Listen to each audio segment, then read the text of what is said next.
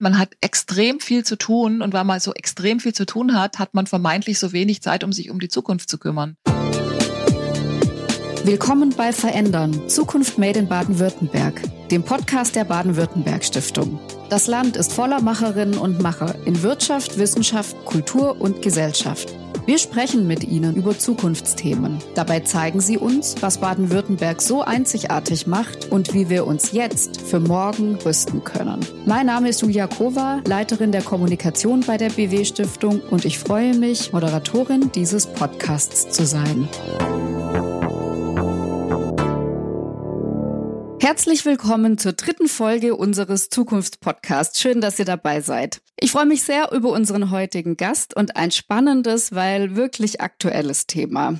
Sie ist Leiterin der Abteilung Zusammenarbeit und Führung beim Fraunhofer Institut für Arbeitswirtschaft und Organisation in Stuttgart und forscht unter anderem zu den Themen neue Führungs- und Kommunikationskonzepte und wie wir Wandel in Unternehmen zukunftsgerecht gestalten können. Mit ihr wollen wir heute darüber sprechen, wie innovative Arbeitsmodelle aussehen und natürlich auch, was die Corona-Krise mit der Art, wie wir arbeiten, macht. Herzlich willkommen, Dr. Josephine Charlotte Hofmann.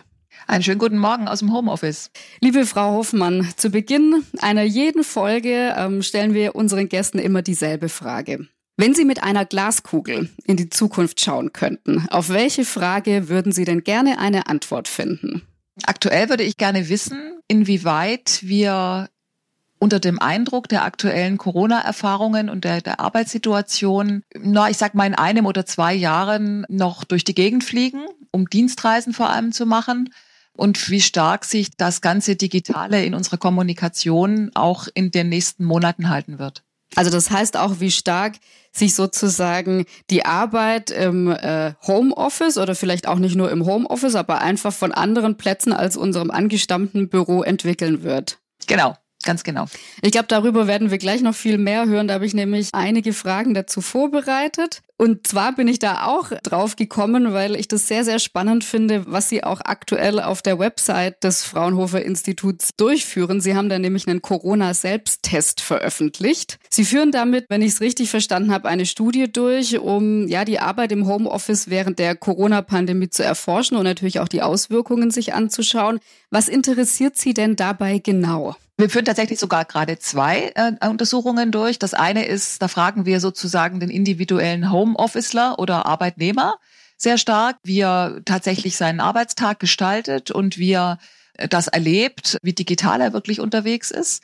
Und wir machen noch eine zweite Umfrage derzeit, wo wir Vertreter von Unternehmen befragt haben, die sozusagen mit Blick auf die ganze Organisation sich genau der Frage stellen, was hat sich verändert, was hat gut funktioniert, was nicht so gut in den letzten Wochen und vor allem, was lernen wir daraus, wenn wir ab jetzt in die Zukunft gucken. Also wir haben, wenn Sie so wollen, zum einen eine Befragung laufen, die sich mehr auf dies, die individuelle Perspektive des Einzelnen bezieht und das andere ist die Perspektive von HR-Verantwortlichen, Organisationsverantwortlichen, Geschäftsleitungsverantwortlichen, wie die das aus einer unternehmerischen Brille tatsächlich angucken. Also auch eine sehr interessante Gegenüberstellung, die dann damit auch letztlich möglich sein wird.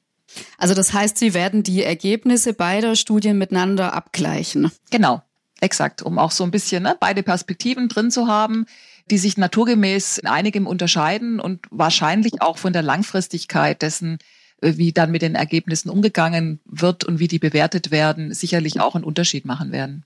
Stichwort Ergebnisse. Gibt es denn schon Zwischenergebnisse oder was erwarten Sie denn von der, von den Umfragen? Wir haben schon erste Ergebnisse, also die Unternehmensbefragung, wenn Sie so wollen, wo wir Entscheider gefragt haben aus Top-Positionen. Da sind wir ja heute am Ende der Befragung und da haben wir schon mal reingespickelt, so ein Stück weit.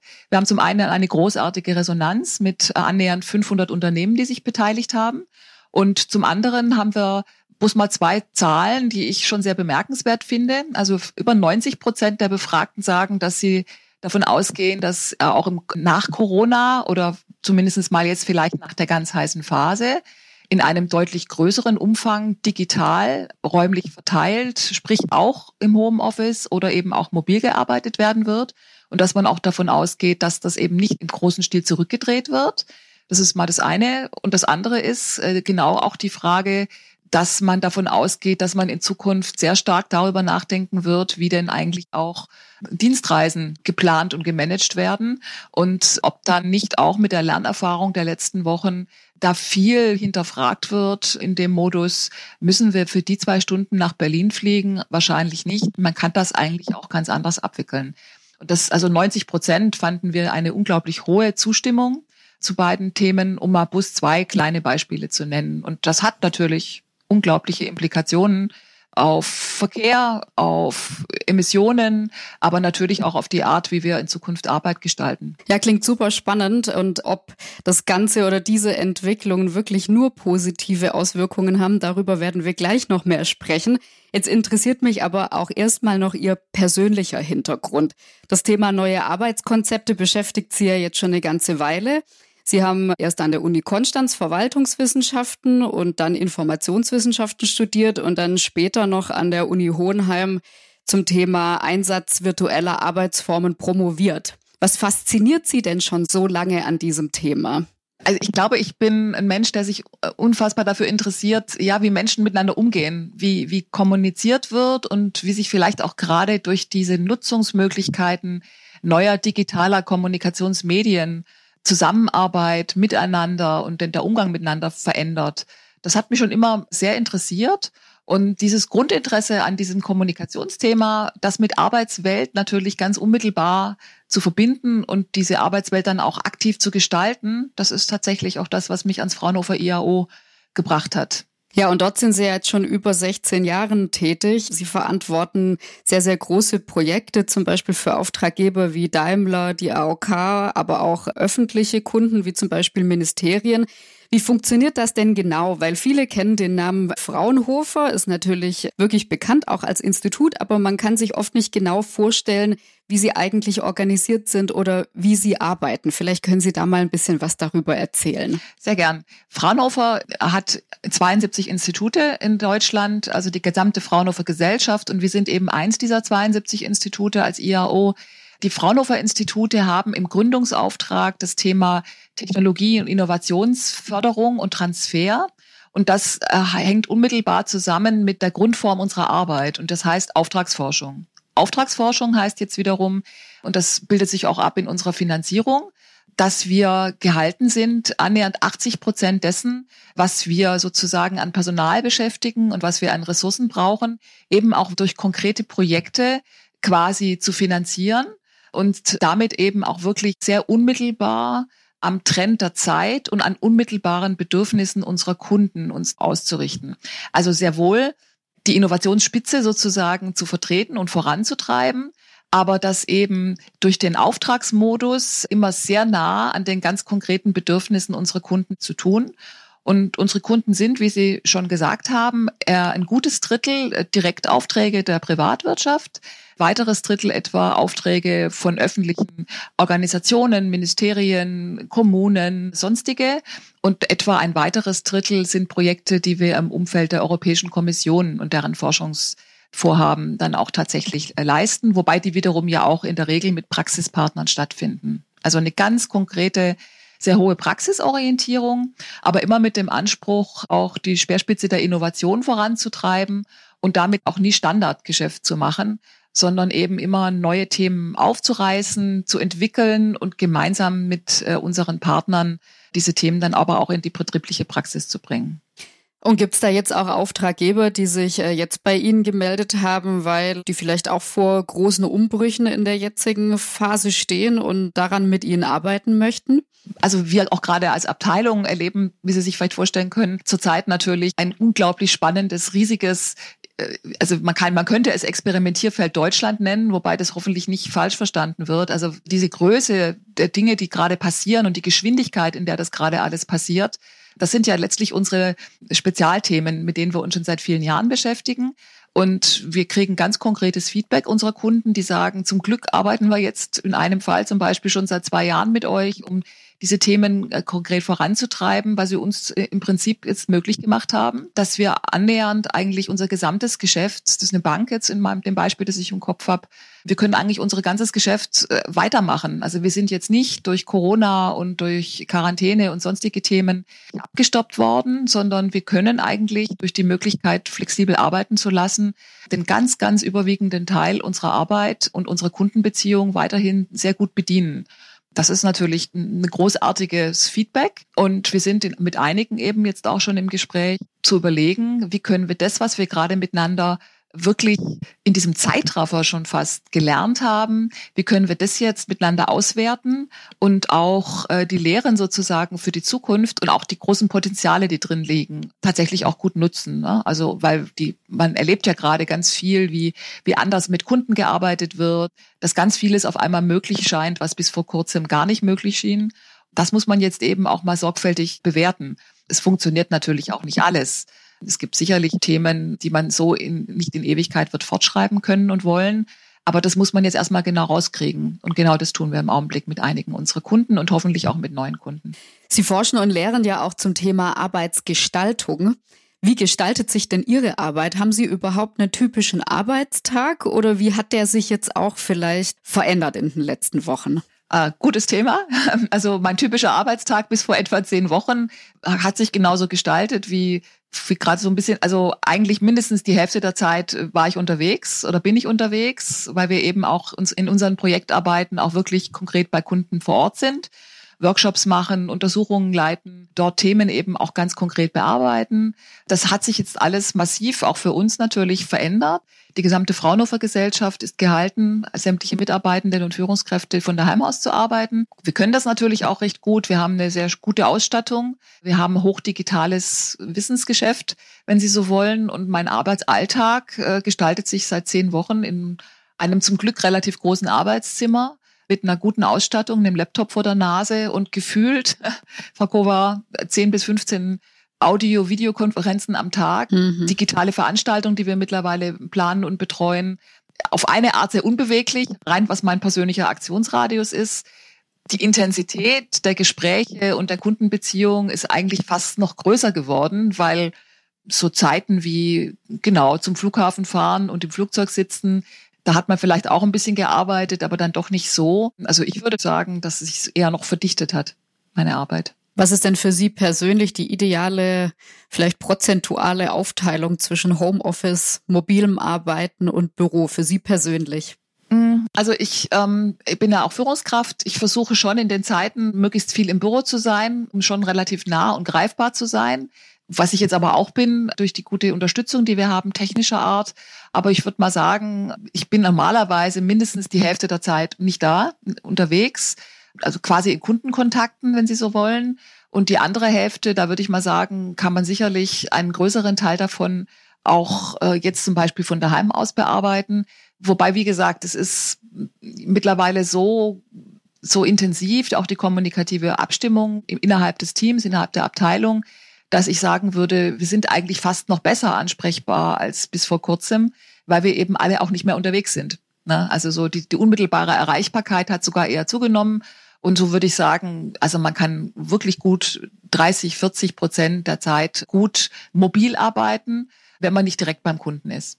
Ja, da kommen wir gerade noch mal genau zurück auf die ähm, vorhin angesprochene Homeoffice-Studie. Ich habe die nämlich gestern gemacht ungefähr zehn Minuten dauert die Beantwortung der unterschiedlichen Fragen, die wirklich sehr interessant sind. Bei mir kam zum Beispiel auch raus, dass ich tatsächlich, also so wie ich die Fragen zumindest beantwortet habe, produktiver und kreativer arbeiten kann in der jetzigen Situation als der Durchschnitt der Befragten. Das fand ich ganz interessant. Mhm. Allerdings Fand ich auch interessant, die Fragen rund um äh, Störungen, denen man aktuell in der Arbeit im Homeoffice ausgesetzt ist. Ne? Bei mir ist es zum Beispiel so, während ich mit meiner Arbeit jetzt niemand anderen störe bei mir zu Hause, da ich auch die Möglichkeit habe, in einem separaten Büro zu arbeiten, werde ich wiederum ziemlich häufig von meiner Tochter gestört. Ne? So ist mhm. es nun mal. Genau. Was machen denn diese Störungen, dieses sich aufteilen müssen mit uns und unseren Arbeitsergebnissen? Gut, ein Arbeitswissenschaftler sagt dann natürlich erstmal äh, Rüstzeiten und Konzentrationszeiten und Störungen, dass man natürlich möglichst wenig gestört sein sollte. Und man muss natürlich dazu sagen, dass die Situation, in der auch Sie sich jetzt befinden, also Kinderbetreuung quasi nebenher, das ist natürlich etwas, was wir grundsätzlich sagen, was eigentlich nicht das Normale sein sollte. Also das alles mal irgendwie so nebenher zu managen, das wird ja auch gerade breit in der Presse diskutiert und ist weder für die Arbeit noch für die betreuten Kinder eine Lösung und schon gar nicht für die Person selber, die das Multitasking technisch, nämlich Sie, im Augenblick alles irgendwie so wuppen soll. Gut, im Augenblick haben wir in vielen Bereichen keine Alternative und jeder ist froh, dass es irgendwie klappt. Wir sind uns aber, glaube ich, alle einig, dass es kein Dauerzustand sein kann. Also ich denke, das ist, was, was macht es? Also Störung ist natürlich immer erstmal ein Herausreißen aus dem Gedankengang. Man muss natürlich auch sagen, Sie haben jetzt Ihre Tochter genannt. Wenn ich jetzt hier am Schreibtisch sitze, mein Kind stört mich jetzt nicht. Mein Kind wohnt zwar im Augenblick noch bei uns, ist aber 22 und also den muss ich selbstverständlich nicht mehr beaufsichtigen. Mhm. Ich werde gestört, in Anführungsstrichen, natürlich von kurzfristigen Anrufen oder Kontaktaufnahmen von Kunden oder eben natürlich auch von meinen Mitarbeitenden. Wobei ich dann immer auch immer sage, also Obacht, äh, Störung gehört in Teilen zur Jobbeschreibung. Also gestört werden heißt eben auch ansprechbar sein, auch flexibel reagieren zu können. Aber da muss man schon ein gutes Gleichgewicht finden und diese Thematik, dass Leute im Augenblick daheim unter teilweise sehr beengten Verhältnissen und auch äh, Lautstärke technisch etc da viel aushalten müssen, das kann hoffentlich und wird auch hoffentlich kein, nicht in der Form ein Dauerzustand bleiben. Das ist nicht gesund und entspricht dann auch weder den Kindern noch der Arbeit wahrscheinlich auf lange Frist.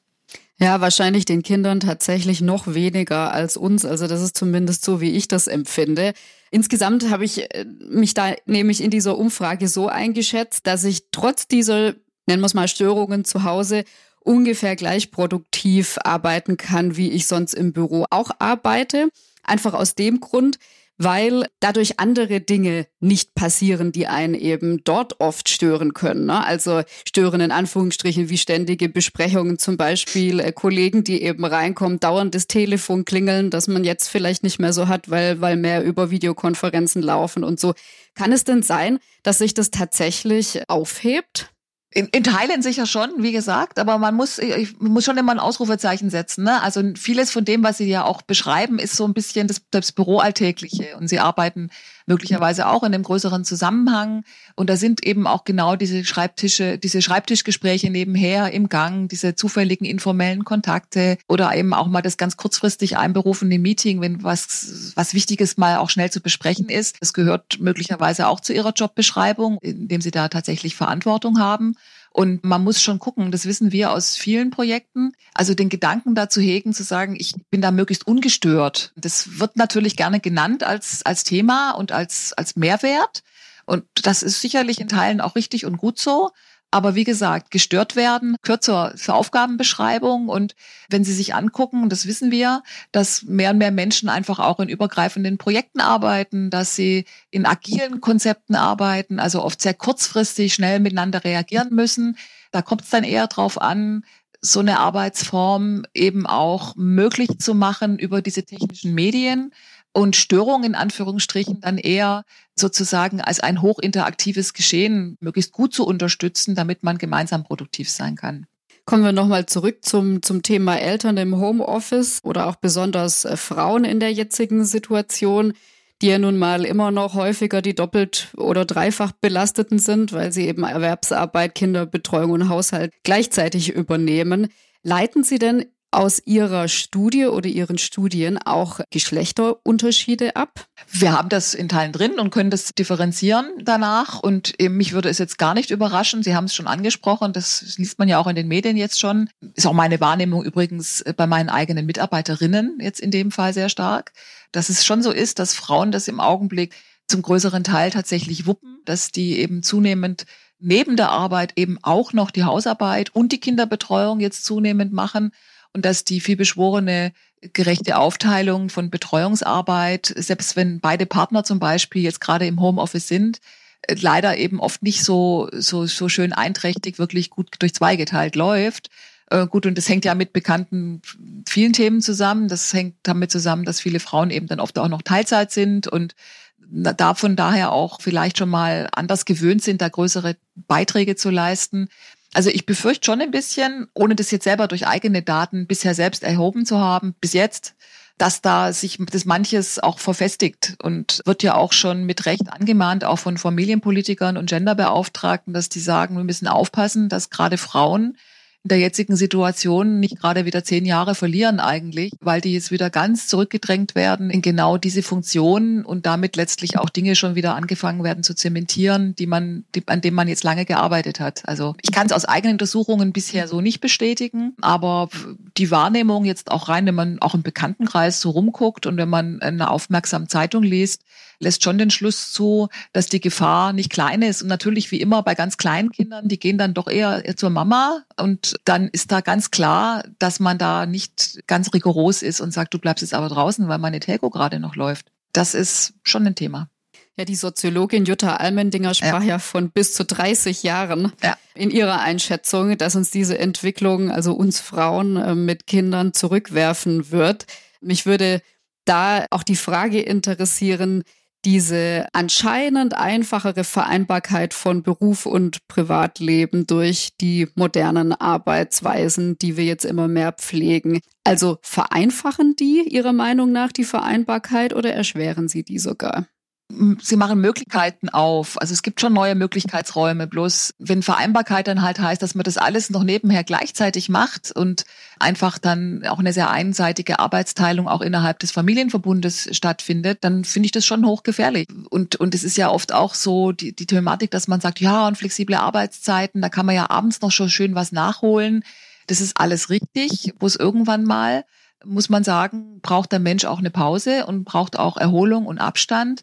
Und wenn Erholung und Abstand dann darin besteht, dass man noch schnell die Wäsche aufhängt, kocht und übrigens noch eben mal einkauft, das ist nicht im Sinne des Erfinders. Und das kann ich auch ganz persönlich bestätigen aus meiner ganz eigenen Erfahrung, als mein Sohn klein war. Ich habe dann auch mal 80 Prozent gearbeitet, weil ich meinte, das könnte eine Idee sein, um einen Tag die Woche mal daheim zu sein und so weiter ähm, muss Ihnen ganz ehrlich sagen, dass die 80 Prozent hatte ich nirgends, nur auf dem Konto. Mhm. Das dann ganz schnell wieder gelassen und schon gemerkt, das geht vor allem auf Kosten der Person selbst. Und das sind dann eben häufig schon Frauen, die alles hinkriegen irgendwie und selber dabei mit, mit ihren persönlichen Bedürfnissen schon latent sehr ins Hintertreffen geraten. Und das finde ich jetzt keine gute Entwicklung. Per se ist natürlich diese Flexibilität eine gute Idee, um einfach Arbeiten und Leben besser übereinander zu kriegen. Aber es muss eben auch gut verteilt sein, was und Hausarbeit und Kinderbetreuungsarbeit etc. Das ist eben ein Zeitanteil, der darf da nicht noch irgendwie so nebenher laufen, sondern der muss dann eben auch möglichst adäquat verteilt werden. Und von Alleinerziehenden reden wir jetzt ja hier mal gar nicht. Das ist ja nochmal eine ganz andere Problematik. Welche Tipps haben Sie denn für eine möglichst gute Selbstorganisation zu Hause? Eine klare Trennung, wenn es geht. Wobei auch da muss man jetzt aufpassen. Ich, und das befürchte ich so ein bisschen, wenn jetzt viele Unternehmen so überlegen, sie wollen das jetzt im großen Stil ausrollen. Was ich grundsätzlich erstmal sicherlich eine gute Idee finde, dass man da jetzt nicht durch die Hintertür eine Sozialauswahl macht, weil Menschen mit geringerem Einkommen, mit kleineren Wohnungen es deutlich schwerer haben werden, ein abtrennbares Arbeitszimmer in irgendeiner Form ähm, auszuweisen und nutzen zu können. Das, was natürlich sehr nutzt, ne? Also den Arbeitsbereich schon trennen, ich sage jetzt mal, ein eigenes Ritual vielleicht damals zu haben, den Arbeitstag sozusagen zu beginnen und auch wieder abzuschließen vor allem. Also das Thema, ich bin jetzt fertig und ich kann jetzt auch guten Gewissens hier vom Arbeitszimmer zum Abendbrot rübergehen und damit ist das aber dann auch erledigt. Das sind wichtige Themen, sich klare Zeiten natürlich auch rausnehmen, wo man möglichst wenig gestört ist, äh, natürlich auch vom familiären Umfeld bis hin zu Leuten, die sagen, sie ziehen sich trotzdem an wie früher mit Business-Outfit etc. Einfach weil sie äh, sich darüber im Klaren werden wollen, das ist jetzt eine Aufgabe, ich habe hier eine Rolle und die, die mache ich. Und wenn ich die aber auch erledigt habe, dann demonstriere ich das mir auch gegenüber selbst, indem ich dann zum Beispiel einfach auch die Kleidung wechsle. Also ist ein bisschen typabhängig, aber da hat jeder so seins. Ich räume meinen Schreibtisch abends immer einigermaßen auf. Ich wische den auch einmal richtig sauber. Das ist für mich so, glaube ich, so ein kleines Ritual, das zu machen. Aber wie gesagt nochmal, man muss ein bisschen aufpassen, dass man hier schon auch äh, von Menschen redet, die rein räumlich zum Beispiel durchaus schlechtere Voraussetzungen haben. Das darf dann in deren Ohren auch nicht ein bisschen höhnisch klingen, ja, sondern das muss trotzdem in irgendeiner Form eine machbare Sache bleiben. Zum Thema gute Trennung von Freizeit und Arbeiten darf ich denn meinem Arbeitgeber auch mal sagen, nein, ich bin jetzt nicht erreichbar und wie sage ich das dann am besten? Na, wir sagen, man arbeitet und, und, schuldet Arbeitszeit, selbstverständlich, und damit letztlich auch Erreichbarkeit. Wobei wir immer empfehlen, also auch schon vor Corona, dass das zum Beispiel sehr explizit mal besprochen wird. Was heißt denn Erreichbarkeit? Also umfasst die die Erreichbarkeit zu normalen Arbeitsstunden, heißt Erreichbarkeit auf einmal nur, weil man eben flexibler arbeiten kann, dass sich das ein bisschen ausweitet in die Abendstunden hinein oder gar vielleicht auf den Samstag mal. Da sind wir immer sehr dahinterher, dass wir sagen, das muss gut besprochen werden. Ist auch eine Führungsaufgabe, dort klar zu machen, dass das nicht ein Automatismus ist, so nach dem Motto, ich habe ein Handy und ein Mobilfon und deswegen kann ich jetzt eigentlich rund um die Uhr angerufen werden. Das ist natürlich nicht im Sinne des Erfinders, wird auch in unserer Wahrnehmung eigentlich nicht so überzogen gemacht, wie man sich es oft vorstellt. Wir stellen eher fest, dass die Leute selber anfangen, so ein bisschen Arbeitszeiten auszudehnen, was natürlich in Teilen aber auch sehr gut ist, weil man sagt, ich mache jetzt heute Nachmittag frei, ich hole meine Kleine vom Kindergarten ab oder mache mit der was und das hole ich abends nach. Solange das eine souveräne selbstbestimmte Entscheidung ist, die auch in einem vernünftigen Maß bleibt, finde ich, ist dagegen nichts einzuwenden. Schlecht wird's immer bloß dann, wenn Flexibilisierung einseitig ausgelegt wird. Das hat dann eben auch viel mit klar kommunizierten Erwartungen zu tun, aber eben auch einem entsprechend vorbildlichen Verhalten, auch gerade von Führungspersonen, dass die nicht im großen Stil abends E-Mails verschicken und so weiter, weil natürlich haben die Leute so den Eindruck, hm, wenn der oder diejenige mir das jetzt abends immer schickt, dann wartet er oder der oder diejenige vielleicht sogar direkt auf eine Antwort. Da sollte man sehr sorgfältig damit umgehen.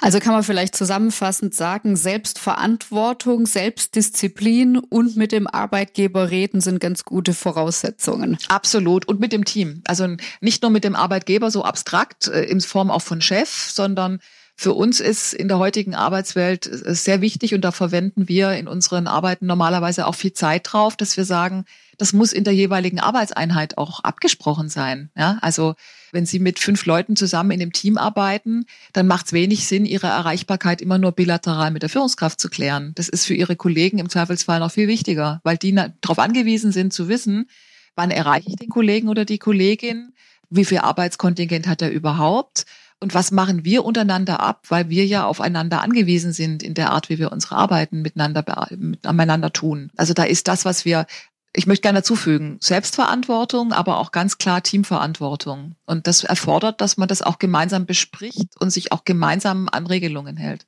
Jetzt interessiert uns als Baden-Württemberg-Stiftung natürlich auch immer ähm, die Entwicklung speziell im Südwesten. Das Fraunhofer IAO sitzt ja in Stuttgart. Sie arbeiten ja aber deutschlandweit oder sogar europaweit für Auftraggeber. Sind denn Ihren Empfinden nach die Arbeitgeber im Südwesten eher offen oder weniger offen für neue Arbeitsformen? Also wir arbeiten ja auch viel im Südwesten natürlich, deutschlandweit, aber eben auch schon schwerpunktmäßig hier. Ich denke, dass ich würde den Arbeitgebern im Südwesten generell durchaus gerne attestieren, dass es da eine große Offenheit gibt, durchaus mit modernen Arbeitsformen schon große Wege gegangen zu sein. Also da, da ist eine gute Voraussetzung da. Es gibt auch, glaube ich, von der Infrastruktur her ganz gute Voraussetzungen, das tatsächlich zu tun.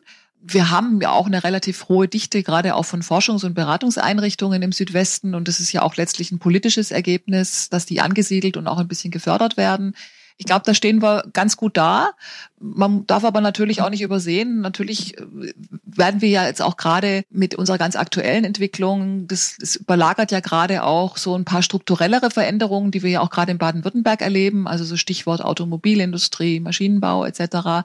Da haben wir natürlich schon auch ein paar große Herausforderungen. Aber ich sag mal, auch von der, vom Verständnis auch vieler Multiplikatoren und von Kammern, von Beratungsorganisationen auch sehr stark in der Fläche unserer mittelstandsorientierten Wirtschaft auch wirklich gute Lösungen anzubieten. Sind wir, glaube ich, gut unterwegs, aber ich würde schon auch sagen, die jetzige Situation legt schon auch sicherlich in Teilen nochmal deutlich stärker den Finger in, in die Wunde dort, wo eben doch noch ein ganz konkreter Nachholbedarf besteht. Also auf der einen Seite ganz gut aufgestellt, auf der anderen Seite würden Sie empfehlen, offen sein für Innovationen und in die Zukunft schauen? Auf jeden Fall. Ist immer eine gute Empfehlung. Wir haben da eine gute Forschungsinfrastruktur, eine gute Technologietransferinfrastruktur. Da ist Baden-Württemberg traditionell stark. Äh, aber es ist natürlich auch immer die Aufgabe der Sozialpartner in den Betrieben, in den Unternehmen, das dann auch wirklich entsprechend wahrzunehmen. Und man kann schon so sagen, ich glaube, das darf ich schon sagen, also bis vor zehn, zwölf Wochen, wenn wir da Untersuchungen gemacht haben, auch gerade im Bereich von Innovationsorientierung, dass man schon so einen Effekt sehen konnte, den man so landläufig mit, mit so einem Stichwort Success Disaster überschreibt. Also, und das heißt ja nichts anderes wie, wir kommen aus langen guten Zeiten und Auftragbücher sind voll. Man hat extrem viel zu tun und weil man so extrem viel zu tun hat, hat man vermeintlich so wenig Zeit, um sich um die Zukunft zu kümmern.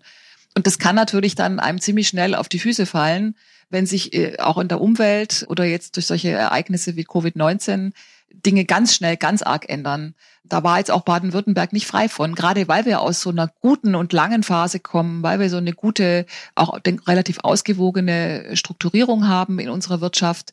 Aber da ist man schon auch auf einer sehr erfolgreichen Basis gewesen und das auch gerade in ganz kleine Unternehmen oder eben in kleine Mittelständler auch wirklich reinzubringen und den Leuten das Gefühl zu vermitteln, dass das wirklich eine Zukunftsaufgabe ist, dieses ganze Digitalisierungsthema, mit dem man sich sehr strategisch und sehr prominent beschäftigen muss, da äh, kann man immer noch mehr machen. Und ich glaube, da haben wir alle in den letzten Wochen viel gelernt. Jetzt geht diese Situation ja tatsächlich schon Monate so und das Empfinden ist ja schon so, dass, dass sie das Arbeiten von zu Hause so stark vorangebracht hat wie vielleicht noch keine andere Entwicklung zuvor. Ist es denn für Sie jetzt so zusammenfassend eine grundsätzlich positive Entwicklung und was müssen wir auch in der Zukunft dafür tun, dass uns diese Errungenschaften erhalten bleiben und dass diese Entwicklung auch positiv bleibt?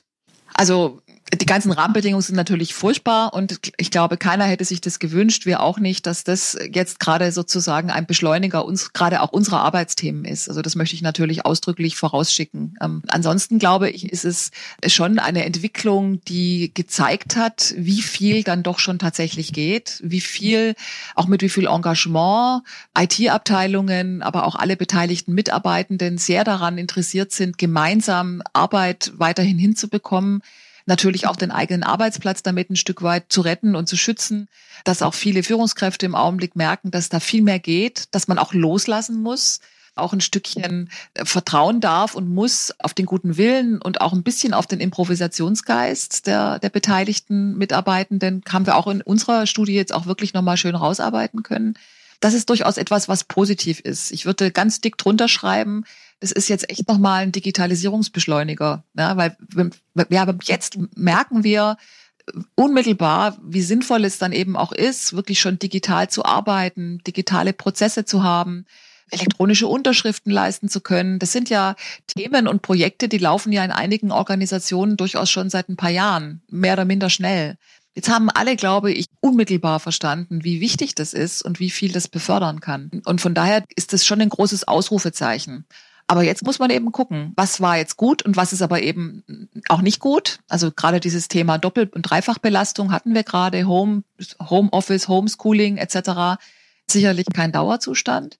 Aber was ich schon auch nochmal sagen möchte, was wir auch sehr, sehr bemerkenswert finden, ist, sind dass auch in der Interaktion mit Kunden auf einmal ganz Neues möglich ist. Dass man da auf einmal sagt, Mensch, wir können doch so einen Workshop eigentlich auch mal virtuell machen. Wir müssen da nicht immer unbedingt hinfahren. Das bietet ja auch ganz neue Möglichkeiten in Zukunft, was neue Geschäftsmodelle angeht. Also auch das muss man sich, glaube ich, genau angucken, um zu überlegen, wie können wir das in die Zukunft gut transportieren. Aber es muss in einer verlässlichen, sicheren IT-Infrastruktur stattfinden es muss in einer gesunden Arbeitsumwelt stattfinden und dieses Belastungsthema, dieses Entgrenzungsthema ganz klar im Blick behalten. Naja, es muss eben auch wirklich in die gesamte Planungsphilosophie dann auch tatsächlich reinreichen. Und wir dürfen natürlich bei all dem, was wir jetzt hier besprechen, nicht übersehen. Es gibt immer noch ganz viele Menschen, die eben nicht mobil arbeiten können. Und da braucht es auch eine Antwort. Also man muss immer ein bisschen aufpassen, dass man nicht in so einer digitalen Blase so unterwegs ist, sondern ganz viele Organisationen, die wir kennen, haben ja trotz allem auch sehr händische Arbeiten oder einfach auch Präsenzpflichten aus anderen Themen heraus. Aber auch da kommt man mittlerweile zu ganz interessanten Lösungen. Also daraus lernen, würde ich sagen, das auch mal genauer angucken nicht einfach alles dann wieder zurücknehmen, sondern sich genau überlegen, was davon können wir jetzt in einer veränderten Form auch in die Zukunft bringen. Und ich denke, da haben wir jetzt schon gute Voraussetzungen dazu. Ja, Frau Dr. Hoffmann, ich bedanke mich sehr für diese interessanten Eindrücke in die moderne Arbeitswelt. Leider sind wir schon am Ende angekommen, aber noch nicht ganz am Ende, denn zum Schluss stellen wir Ihnen wie allen Gästen noch drei spontane Fragen, bei denen Sie sich bitte für eine Antwortmöglichkeit entscheiden müssen. Okay. Sind Sie ein Workaholic oder doch eher eine Entschleunigerin? Eher Workaholic. Das heißt, ganz kurz. Das heißt, dass ich gefühlt zu viel arbeite, aber es sind gerade so spannende Zeiten, dass ich damit auch gar nicht aufhören kann. Wo arbeiten Sie lieber, zu Hause oder im Büro? Letztlich doch im Büro, weil mir der ganz direkte, unkomplizierte Kontakt mit meinen Kollegen dann doch äh, sehr wichtig ist. Und wann arbeiten Sie am produktivsten? Sind Sie Frühaufsteherin oder doch eher Nachteule? Hm, eher Frühaufsteher, würde ich sagen. Jetzt noch unsere aller, allerletzte Frage mit Regionalbezug. Sie haben Gäste und machen eine Stadtführung in Stuttgart. Entschließen Sie sich für das Opernhaus im Schlossgarten oder doch eher für die Stuttgart 21 Baustelle? Ähm, ich glaube, die Stuttgart 21 Baustelle. Wir sind da gestern auf einer Radtour lang gefahren. Gestern war ja hervorragendes Wetter und ich staune ja immer wieder, wie riesig das ist. Man kann zu dem Projekt ja stehen, wie man will, aber es ist schon phänomenal, was da an Planungsleistung erbracht wird und was da alles verbaut wird zur immer gleichen Zeit unter laufendem Verkehr. Das ist schon total faszinierend. Ja, ganz herzlichen Dank, Frau Dr. Hofmann, für das tolle Gespräch. Beim nächsten Mal wird Tabea Sanzio bei uns zu Gast sein. Sie leitet den Biohof Leiseacker und mit ihr spreche ich über Landwirtschaft, Umwelt und Natur. Vielen Dank fürs Zuhören und wir freuen uns, wenn ihr diesen Podcast abonniert. Folgt der BW Stiftung auch gerne auf unseren Social Media Kanälen. Danke und bis zum nächsten Mal. Vielen Dank fürs Gespräch.